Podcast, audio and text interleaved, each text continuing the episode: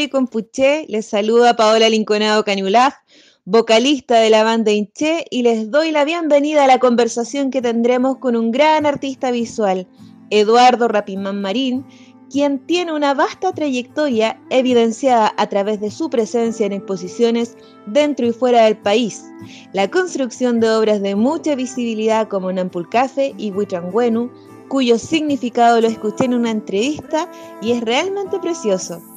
Nacido en Santiago, dada la migración de sus padres, vuelve a la región de la Araucanía, desde donde expresa su arte a través de la memoria mapuche, la cosmovisión y la aplicación de técnicas de arte contemporáneo que se colocan al servicio de la construcción identitaria.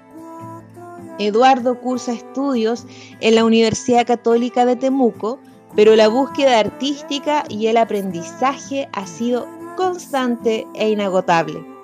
Algunas de sus primeras exposiciones están en la década de los 90 a través de experiencias como el primer taller de arte joven indígena, su participación en la exposición pictórica Mapuche Pulú. Ha sido colaborador con su arte visual de escritores mapuches al ilustrar libros poéticos y desde ahí ha sido constante los nuevos desafíos y trabajos en el área. Muchas gracias Eduardo por estar presente en esta entrevista, en este ciclo de podcast. Y te formulo la primera pregunta. ¿Cómo has ido construyendo tu identidad? ¿De qué experiencias, vivencias, personas, procesos de formación profesional se nutren? Mía, Mari Mari, eh, primero agradecer eh, la, linda presentación que has hecho, la, generosidad que, has tenido también para considerarme en esta entrevista. Eh, saludar, por cierto, a todas las personas que están escuchando esta entrevista y bueno, eh, bueno, gran pregunta porque la identidad sigue, sigue en una constante construcción, ¿no? Eh, ahí refinando también algunas, algunas ideas, algunas sensaciones, algunas necesidades creativas también que, que, van aconteciendo eh, permanentemente, ¿no? comentarte, bueno, primero que siempre me gustó el arte, siempre tuve una inclinación, una, necesidad de, la figura, ¿no? de, la forma, de los símbolos, de los colores y, de poder relacionarme eh, con, todo desde, desde esos intereses. ¿no? Y bueno, yo me, yo me crié en una familia eh, con, dos hermanos más, mi papá, mi mamá, ambos mapuches, eh, ambos también con una carga de memoria muy, muy, muy potente. Y que si bien me crié en una época donde de mapuche no se hablaba nada socialmente, eh, tuve un hogar donde pudimos poner en práctica esa historia, ¿no? Había mucha conversación acerca de quiénes somos, eh, mucha conversación acerca, digamos, de los desafíos que teníamos que enfrentar también en una época extraña, puesto en perspectiva, por supuesto que era mucho, mucho más complejo hablar de mapuche que ahora, ¿no? Entonces surgió casi naturalmente el interés por, indagar en ese mundo, justamente porque fue presentado desde la amorosidad familiar. Siempre quise saber cuáles eran nuestras, nuestras dimensiones en, la, las ceremonias en las que participaba desde niño en el Guillatún de Huilío, que es el tubún de mi familia Rapimán. Eh, y he estado presente desde toda la vida, ahí dando vueltas, siempre yendo y viniendo, visitando la casa de mis abuelos paternos. Em, entonces, nunca, nunca fue un tema de descubrir la, identidad, ¿no? sino que siempre tenerla muy, muy, muy vigente y mm, reflexionar en torno a, ella, a, esa identidad y poder crear cosas nuevas porque, claro, no se hablaba nada, se hablaba muy poco en la escuela ocurría exactamente lo mismo, entonces ahí empecé, pues, ahí empecé eh, a, buscar, a, volver a ver, a, volver a mirar nuestro, nuestro acervo y nuestro patrimonio. Y así fue surgiendo, surgiendo esta, esta idea de que dentro, de la, dentro del mundo mapuche podemos cultivar nuestro propio arte. Pasados los años me vine a Catemuco a vivir practiqué harto mural, callejero en los años 90, eh, de los cuales queda muy poco registro, pero que sin embargo fue una escuela bastante intensa, ¿no? fue bastante movida. En torno a eso pude después entrar a la universidad, estudiar arte en la Universidad Católica y empezar a hacer una carrera de formación en distintos espacios, en distintos talleres. Luego aparecieron los viajes, luego aparecieron eh, nuevos desafíos creativos, mucha colaboración, por cierto, que esa es como la forma de, formación que es la que más me, la que más me ha gustado, ¿no? el, trabajar con otros creadores, con, diversos colectivos y también con otras disciplinas de la creación, ¿no? solamente la visualidad, sino que también el teatro, conocer de música, conocer arquitectura, conocer de distintas expresiones creativas.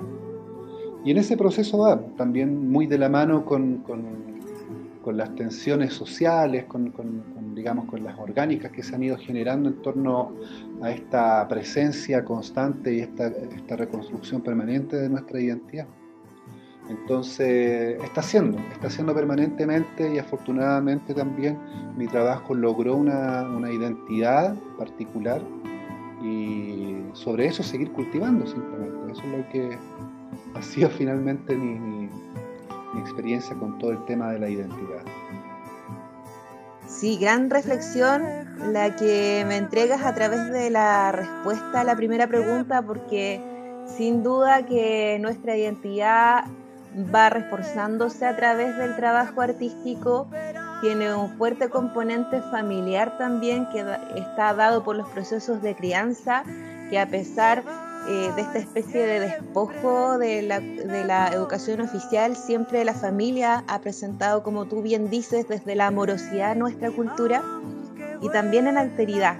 Así que muchas gracias por esa respuesta. En las lecturas que realicé respecto a diversos análisis de tu obra, pude apreciar que existen a nivel macro dos vertientes o líneas temáticas.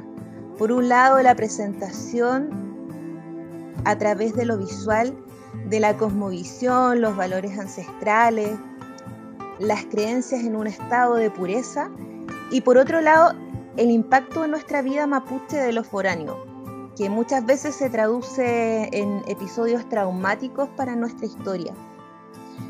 ¿Nos puedes hablar un poco de aquellas obras que representan estos pilares? Me imagino que son muchas, pero por lo menos nos puedes nombrar algunas.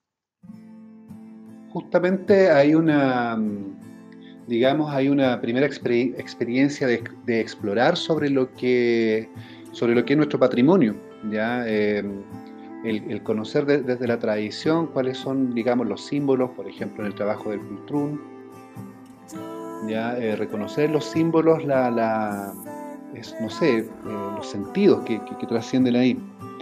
Eh, junto con eso, volver a explorar y volver a, registrar, o sea, no registrar, perdón, investigar acerca justamente de crónica, algunos relatos, eh, investigar ese mundo, ¿no? investigar ese mundo amoroso sobre el cual se funda toda la sociedad mapuche, ¿no? las creencias, eh, los relatos. Y ahí para mí fue súper importante hacer visualidad esos relatos, eh, construir así ese imaginario del paisaje, ese imaginario espiritual, de las diversas dimensiones, ¿no? de, de, los diversos planos en los cuales está aconteciendo el Entonces fue una práctica más bien de ilustrar, de ilustrar esa, ese trayecto, ¿no? ilustrar esa, experiencia de, la memoria que mm, fue bien, bien, bien potente, ¿no? bien poderosa en el sentido en que fueron obras que se, que se distinguieron justamente porque no existía esa mm, esa, esa visualidad, ¿no? no existía el imaginario de, figuras, de paisajes, de estas dimensiones, no estaban en obra, ¿ya? No, yo por lo menos no la había visto, no la había encontrado.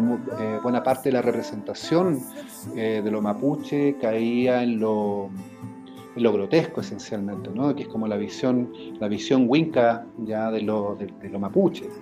Entonces, cuando hice este, este, este viaje de reconocer eh, en, las crónicas antiguas toda esa, esa cosmovisión que, que mantenía nuestro antiguo, eh, se transformó justamente en una en imágenes llenas de, color, llenas de color, llenas de sentido, llenas de forma, y que mm, evocan justamente el principio del Litrofil Moñén, ¿no? el cómo todas las vías están interconectadas. Eh, y, eso creo que fluyó de, una manera muy natural. Eh, lo mismo, por la misma atención que le he puesto a, esto, a, esta, a estas dimensiones, es que uno también puede reconocer eh, lo que ha sido la tragedia de la sociedad mapuche, lo que fue la, ocupación del Gualmapu y, la, creación de los dos estados de Chile y Argentina. Sobre eso, esta, esta tragedia atraviesa absolutamente toda nuestra, nuestra historia, hasta, no sé, desde desde lo que, desde aquellos que son, digamos, más fundamentalistas en términos culturales, hasta esas mismas personas que todavía no logran cerrar el círculo de la identidad y de sus orígenes, estamos todos cruzados por esa misma tragedia, ¿no? Entonces, por lo mismo, he querido, eh, a través de, ciertas obras, eh, poder mostrar lo que ha sido la experiencia, no, de resistencia, sino de esa amorosidad que trasciende aún en la tragedia, en esa, en esa fuerza, en esa, mm, digamos, justamente en esa fuerza eh, que se conserva a pesar de todo. Una obra, una obra muy, muy clara de ello es, una instalación que yo presenté el año 2006, la Bienal de, Arte Indígena que se realizó en la Estación Mapocho, ¿ya? que fue em, una instalación de 120 kilos de pan quemado, de pan industrial, de pan de panadería. Eh, de alguna forma tratando de em, evocar las magnitudes del trabajo, eh, de la fuerza laboral que ha sido la sociedad chilena, la sociedad mapuche para el desarrollo de, este país. Habitualmente todos pensamos eh, como que el mundo mapuche es una cosa aparte de la historia y del desarrollo nacional y por el contrario ha sido nuestra fuerza laboral, ha sido nuestras motivaciones las que han sido parte desde hace mucho tiempo, no solo, no solo en el área de la producción, sino también en, el, eh, todo lo que tenga que ver con los derechos, con los derechos sociales. A esto me refiero yo con los primeros sindicatos de trabajadoras del hogar, con los mismos maestros panificadores que para mí tienen una, trascendencia muy importante en la historia contemporánea. Por lo mismo esa instalación pone, pone en evidencia esta, esta tradición de, esta tradición que se generó, digamos, en, en, las maestranzas panificadoras donde se conservó el Mapuzungún en la ciudad y que ha permitido que esa memoria se conserve y, vaya generando nuevas posibilidades. Eh, lo mapuche no solo, no solo me refiero a, ello como ese mundo prístino, sino también como esa mm, energía o esa fuerza está trascendiendo también dentro de los desafíos contemporáneos, dentro de, este ámbito, de estos nuevos paisajes urbanos incluso, donde seguimos caminando con, con una vocación de liberación. Muchas gracias Eduardo, me quedo con, varias reflexiones en realidad porque son muy potentes tus palabras, pero una de ellas es el hecho de que el artista mapuche contemporáneo viene a reivindicar el derecho a contar, a mostrar, a visualizar, a cantar lo que somos desde una nueva estética, más allá de lo caricaturesco, así que eso es muy importante. Y por otro lado, también me quedo con esa reflexión en torno a, la fuerza trabajadora de nuestro pueblo como parte importante también eh, de este país. Así que eh, le has dado una, una, mirada bastante profunda en ese sentido, eh, porque no solamente hablamos del mundo mapuche dentro de la comunidad, sino como un actor social que transforma y que busca también eh, mejorar su calidad de vida y que busca hacer historia también. Paso a la tercera pregunta. Eh, también dentro de lo que pude recabar respecto a, todo tu trabajo, eh, me di cuenta que a ti te gusta, y me lo acabas también de, de reafirmar en la pregunta número uno, el concepto de colectividad de reunir, de convocar, de hacer nexos con otros artistas mapuches. Al respecto, ¿cómo has visto el crecimiento del arte mapuche? ¿Cuáles son los principales temas que a partir de allí se colocan sobre la mesa? Todo, bueno, todo prácticamente surge de la colaboración, ¿no? O sea, del amor, del juego, de la colaboración constante, permanente, ¿no? del, apoyo que, tuve en un, principio de mi familia para poder emprender este, este camino del arte, eh, justamente me permitió encontrarme también con, otra, con otras personas que también venían de distintos orígenes, pero eh, buscando, ¿no? indagando en esta, en esta en este vacío que, que, finalmente es todo este, este, modelo extractivista donde, donde se pretende instalar un sentido, eh, se pretende instalar un sentido de desarrollo. Eh, por mi parte, a mí me permitió eh, conocer personas que con un tremendo poder creativo y también con una tremenda necesidad de comunicar, logramos generar esta, esto lo que te señalaba en un momento, ¿no? este, este, este pequeño movimiento de muralismo que se hizo en los años 90 acá dentro de la ciudad de Temuco. Figura como Cristian Colipal, ¿ya? Y bueno, y, otros, y otros tantos, sí, sí, fue un grupo bastante, bastante diverso y entretenido. Eh, teníamos ahí algunos espacios también donde, nos reuníamos a hacer eh, jornadas de conversación, de creación, y finalmente poder contribuir también a toda una, una escena social que estaba instalada en esa época.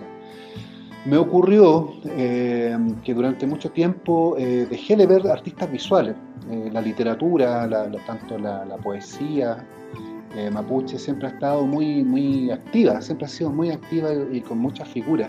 Sin embargo, en, el área de la visualidad, de la plástica, aparecieron otras figuras, y también fuimos confrontando alguna digamos, algunas situaciones culturales eh, que nos vinculan también a, la, historia de la, a la historia del arte universal, ¿no?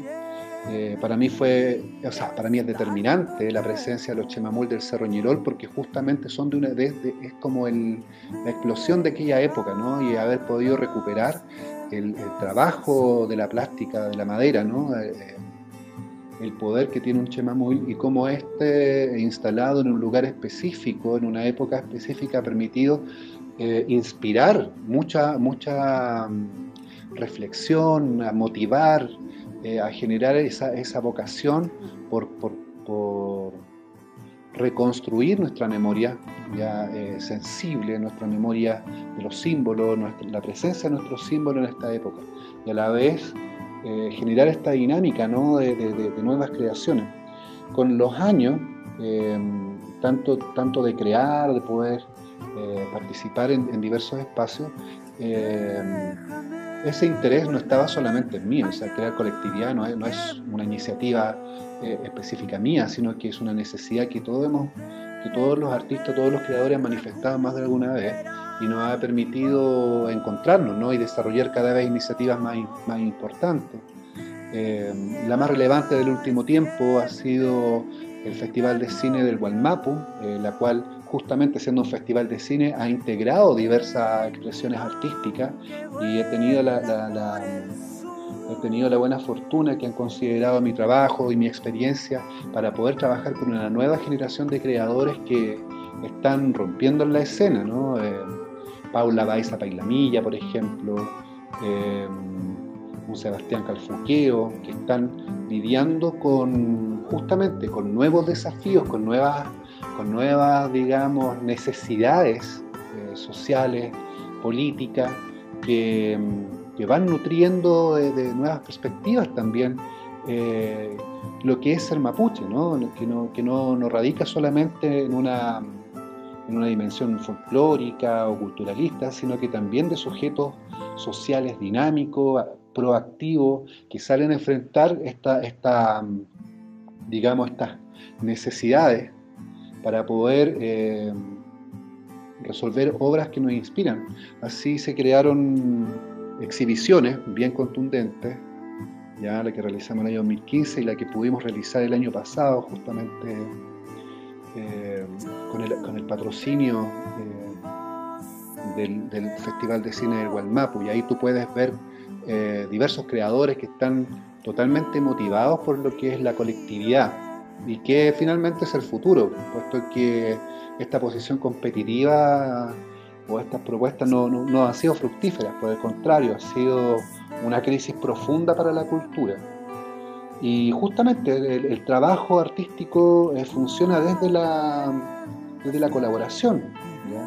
Por lo mismo está mostrando el mundo del arte cuál es el futuro. Claramente la colectividad es una vía que como artistas del mundo mapuche vamos a estar buscando constantemente porque a través del Nutram, a través de la palabra, de establecer redes, de apoyarnos y de encontrarnos en nuestra lucha identitaria, eso claramente nos une y es muy interesante el ejemplo del Festival de Cine al que tú refieres porque ha hecho una colaboración muy relevante en relación al audiovisual y por supuesto que también ha integrado otras artes y eso es muy enriquecedor. Para ir cerrando, Eduardo, planteo la siguiente inquietud. Desde tu perspectiva, ¿cómo crees que podemos llegar al no mapuche? ¿Qué crees que sucede con el ser humano que hace que en el fondo se subestime nuestra cultura, se subestime la morenidad? A mí me pasa que, por lo menos trabajando en establecimientos escolares, con adolescentes, veo que no se reconocen en su, identidad y de alguna manera sabemos que no es su culpa. Y conversábamos con un colega, mapuche también, y decíamos acá el único camino es lograr que nuestros estudiantes se empoderen, que vean la identidad como un elemento que pueda abrir caminos, que es un trabajo hacia la valoración de sí mismo. ¿Cómo lo ves tú? Pienso que una de las grandes, digamos, uno de los, grandes traumas que nos dejó esta tragedia es, una suerte de complejo de inferioridad, ¿no? La, del derrotado, que es muy evidente, por supuesto. Si no, eh, no, se trata solamente de quitarte los recursos, sino de un incentivo constante de, a la estigmatización. Como yo te mencionaba, yo vengo de, una, de, un, tiempo, yo tengo conciencia de, los años 80, donde de mapuche no se hablaba nada, y puesto en perspectiva, eh, podría referirme a esa época casi como la Edad Media.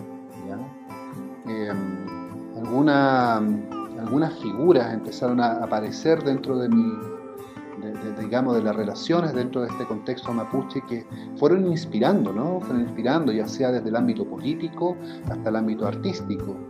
Eh, tenemos el tremendo reconocimiento que ha recibido el Icura Chihuahilaf en, eh, en, medio de toda esta crisis, ¿no? no solamente la pandemia, sino también el estallido social, con una muestra de racismo, con una muestra de la peor vulgaridad de la sociedad chilena a través de esta, de esta digamos, de, esta situación que se generó en Curacautín, em, que, justamente te, señala de que la sociedad chilena adolece también de, una crisis profunda de identidad. Y nuevamente es la sociedad mapuche la que está entregando luces de cómo una persona, más allá de, si tienes o no tienes recursos, puede referirte a valores, puede referirte a trascendencia, puede referirte a sociedad, a ciudadanía, Pues, eh, es una visión total, total y completamente distinta del desarrollo, que no tiene que ver con el extractivismo, sino con una relación orgánica, que eso es lo que está señalando la memoria, eso es lo que está señalando el arte. La misma política mapuche está abogando justamente por procesos de reconstrucción. Creo que sí es muy necesario em, trabajar y reforzar eso porque a través de, digamos, de todo este paisaje que llamamos Chile, eh, existen todavía muchas trampas para, para, el desarrollo humano, para el desarrollo de, nuestro potencial sensible, ¿no? de nuestro potencial em, espiritual también. Eh, porque este es un país que ha sido forjado en la represión constante. Y nosotros, como sociedad mapuche, somos la liberación. Eso es por lo menos lo que yo puedo sintetizar en todos estos años de experiencia en la creación, en el diálogo dentro del mundo mapuche. Lo otro es que nos han hecho creer que somos, bueno, de partida un oasis eh, o una isla, ¿no? Como que estamos lejos del mundo. Y claro, el país está lejos del mundo, no así la sociedad mapuche. La sociedad mapuche ha dialogado durante mucho tiempo nuestros pasos y nuestros nombres eh, trascienden en dos estados, Chile y Argentina. Eh, y a la vez nosotros tenemos una capacidad para relacionarnos con las culturas del mundo que es otra cosa totalmente distinta a las nacionalidades contemporáneas.